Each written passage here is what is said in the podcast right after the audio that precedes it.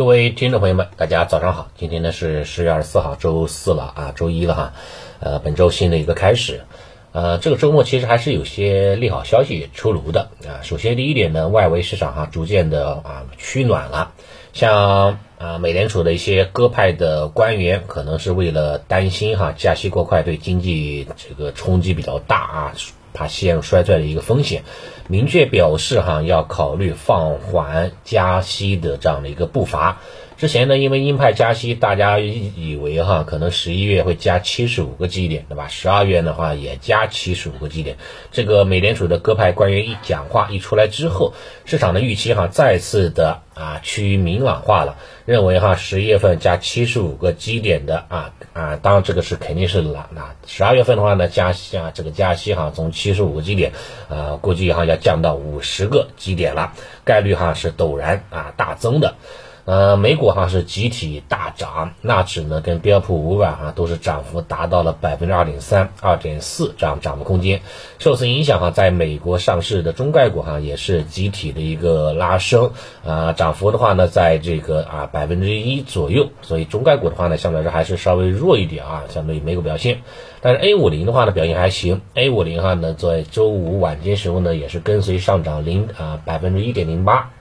啊，这样的一个涨幅空间，对今天的盘面情况肯定是算是一个利好消息了。但是的话呢，这种利好消息啊，呢更多还是一种短期的一种行为，可以或者说哈是一个呃开盘开盘一个小时的这种利好的消息。要想构成长期的利好消息呢，肯定还是需要哈这个美联储进入到这种啊这个加息周期的尾声啊，或者说进入到这个降息周期的初始阶段，这个时候呢，可能哈才会哈真正的开启这种大级别的趋势性的行情。否则的话呢，在当下的这种情况之下，对吧？一会鹰派，一会鸽派，行情呢可能还会哈来回的循环往复。所以呢，重要的时间节点哈，看十二月份，十二月份的话会不会真的会降到五十个基点？如果说真的话呢，那可能会由之前的连续加七十五个基点降到五十个基点。这样的话呢，市场还是能够看到这个希望的曙光的。对于明年的这个三月份乃至于六月份，对吧？这个降息降到二十五个基点，乃至于啊，这加息加到二十五个基点，乃至于呢不加息，我觉得话呢就可以提上这个日程了，好吧？这是啊外围的一个影响，短期来看还算是一个利好的一个影响的一个刺激啊。重点关注十二月份的一个表现情况。呃，回到国内。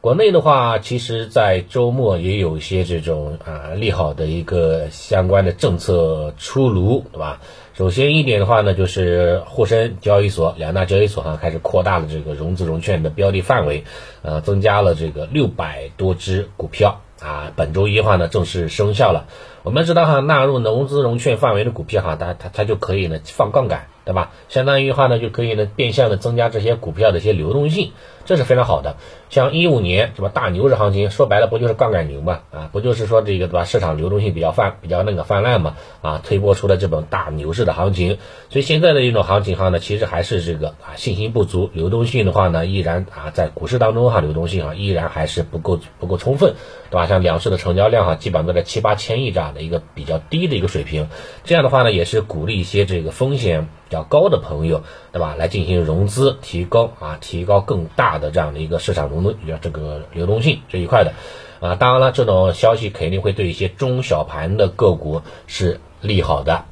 其实你可以看一下啊，过去一段时间，对吧？以上证五零、以沪深三百为代表的权重个股啊，表现还是非常差的，尤其是上证五零，反而还创了这一波调整以来的新低。但是呢，中证五百指数，是吧？包括创业板指数，对吧？它这些这些包括这个国证两千，对吧？中证中证一千这些中小盘的这个这些这些这些啊权重指数啊这些这个啊相关的一些指数个股指数的指数来看，基本上哈都已经开始拐头向上了啊，开始说突破二十均线啊，并且二十均线开始拐头向上了。所以说哈呢，即使说没有这种利好消息的刺激哈，中小盘的话依然跑赢权重个股呢，依然是一个大概率事件啊。有这种消息的话呢，也会稍微刺激一下。啊，当下的这样的一个表现的一个情况，所以呢，如果说做短线的，我觉得肯定还是优选中小盘的一些个股啊，更有爆发力一点啊，这是一个。第二个的话就是说，这个德国啊，德国的一个总理哈，他是下个月要要率个代表团嘛，来访问咱们国家啊，并表示的话呢，没有人说啊，不能向中国进行进出口投资啊，没有人说要进跟中国进行脱钩嘛。啊，也算是释放了一些这个缓和性的一些利好的信啊信信息了。我们知道的话呢，跟咱们国家跟德国相关性比较强的话呢，主要是些什么呢？像一些汽车制造，对吧？像一些化工，对吧？巴巴斯啊巴斯夫的对吧？包括这个工业互联网这一块啊，包包括这个什么这个 BBA 的对吧？这个这个汽车制造业这一块关系都比较高啊，释放了这种利好的消息，可能会对相关这些板块啊产生一定的正向的引引导作用。当，另外一方面的话，也是因为欧洲能源危机哈，可能哈这个它有有求于中国，可能会在光伏啦、储能啦、风能这一块可能会跟中国哈达成进一步的合作的项目啊，估计的话也会对这个风光储。新能源赛道方向啊，会产生一定的啊这样的一个啊想象力的空间啊，看看今天有没有相关板块会起来，好吧？这一个，然后的话呢，相关个股的在周末也是出炉了一些这个啊业绩报表，整体来看的话呢，这个呃比较中性吧，中性偏空，像片仔癀，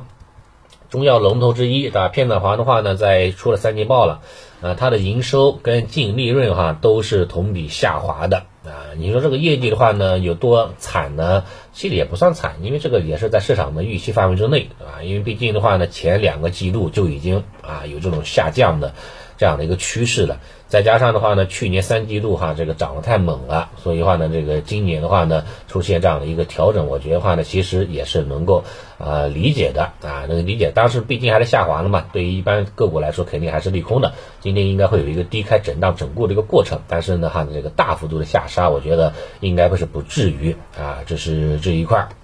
探底完之后，估计哈后面应该还会有什么上涨的空间啊，力度的。第二个的话就是宁王宁德时代了，宁德时代的话呢也是公布了三季报的啊业绩情况，三季报的话呢公布下来显示哈这个是同是这个有九十多个亿对吧？九十四个亿的这样的一个利润啊，九十四个亿的利润，增长幅度的话呢也在百分之一百八十八。啊，这样的一个情况，因为因为宁王的话呢，之前已经公告过三季报的预告了啊，基本上也是在这个范围之内，所以的话呢，这个消息我个人觉得算是一个符合预期的啊，中性的这样的一个消息啊，所以对宁王来说啊，只要不出现大利空啊，它这个筑底啊就是有希望的，宁王能够筑底对吧，在四百点附啊四百块钱附近能够成功的筑底对吧，那么对于这个形成这种头肩底的信号，对于整个新能源赛道方向都是有很大的帮助的。所以呢，总结起来来看，对吧？今天的话呢，外围是市场是趋暖的，国内的话有一些利好的消息的刺激，啊，今天高开是肯定的了，啊，但是高开之后的话呢，估计又会陷入到这个三千点到三千一百点的一个区间啊，整固了这一块。所以在这个位置的话，个人觉得的话呢，啊，这个长期来看肯定是不悲观的，短期的话估计哈，因为受于受制于量能的影响，啊，还会哈这个循环往复反复的震荡的，可以呢适当的做一点 T 啊就可以了。好，早盘情况就先聊到这里了，谢谢大家。